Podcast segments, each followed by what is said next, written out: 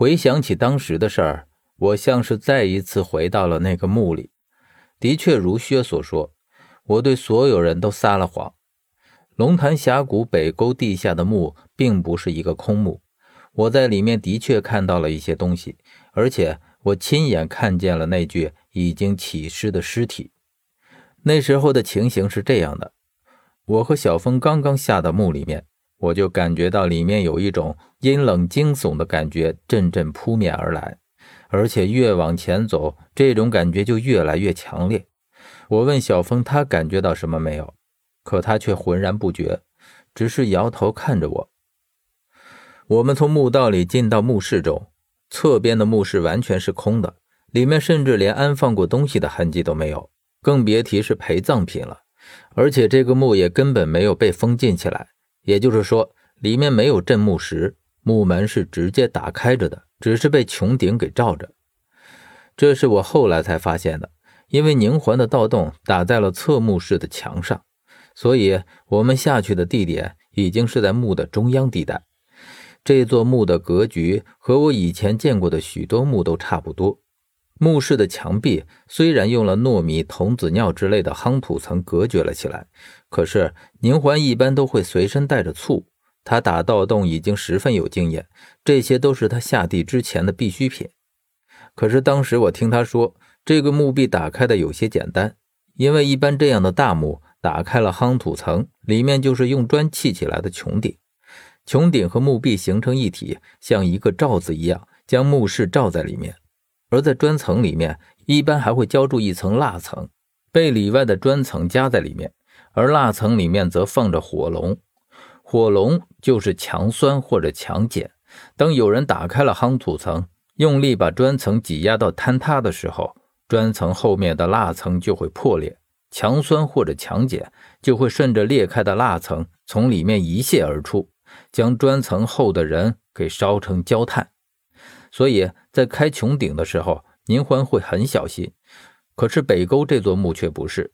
当他把砖层上的砖拿下来之后，发现里面不但没有火龙，甚至连蜡层都没有。而且依靠他初步找墓时的判断，这最起码是一座汉墓，而且其规模之大。应该已经到了诸侯级别，所以当他开好盗洞之后，却是满脸的不解和疑惑。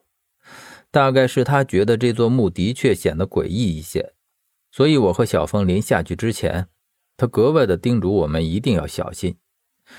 薛说的不错，我和小峰在墓里面配合的就如同一个人一样。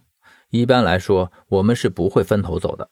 可是那一次，不知道小峰是怎么想的，他竟然提出了我们分头走。他往耳室墓门的方向过去，而我则往主墓室那边去。小峰虽然比我小一些，可是他下地的经验却丝毫不逊色于我。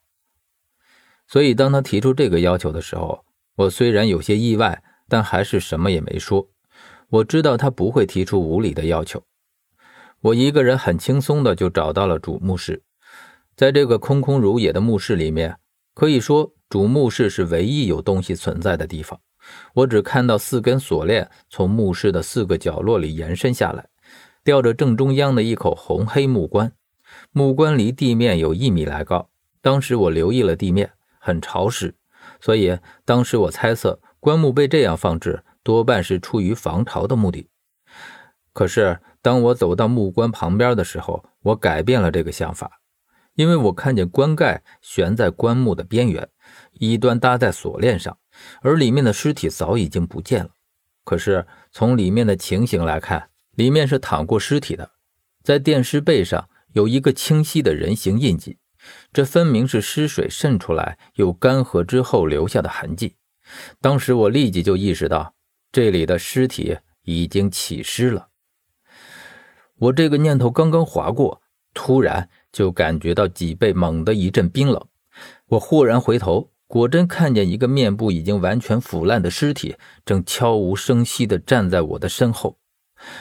我摸到了随身携带的黑驴蹄子和糯米，可是还不等我把这些东西扔出去，这具尸体掉头就跑，而且速度之快，让我瞠目结舌。我立刻想到了小峰还在墓里，于是就追着出去了。到了墓室外面，已经根本没有了尸体的半点影子。于是我往耳室的方向走来。当小峰看见我慌乱的样子时，还显得很惊讶。我和他大概说了当时的情形，他说他并没有看见我说的尸体。我们不可能因为一具起尸的尸体而被吓退，于是我们又回到了主墓室里面，里面依旧是我见过的情形，只是我们找遍了整座墓，也没有找到任何陪葬物品，更别提会有冥器，而且。之后，我们再也没有见到过这具起尸的半点影子。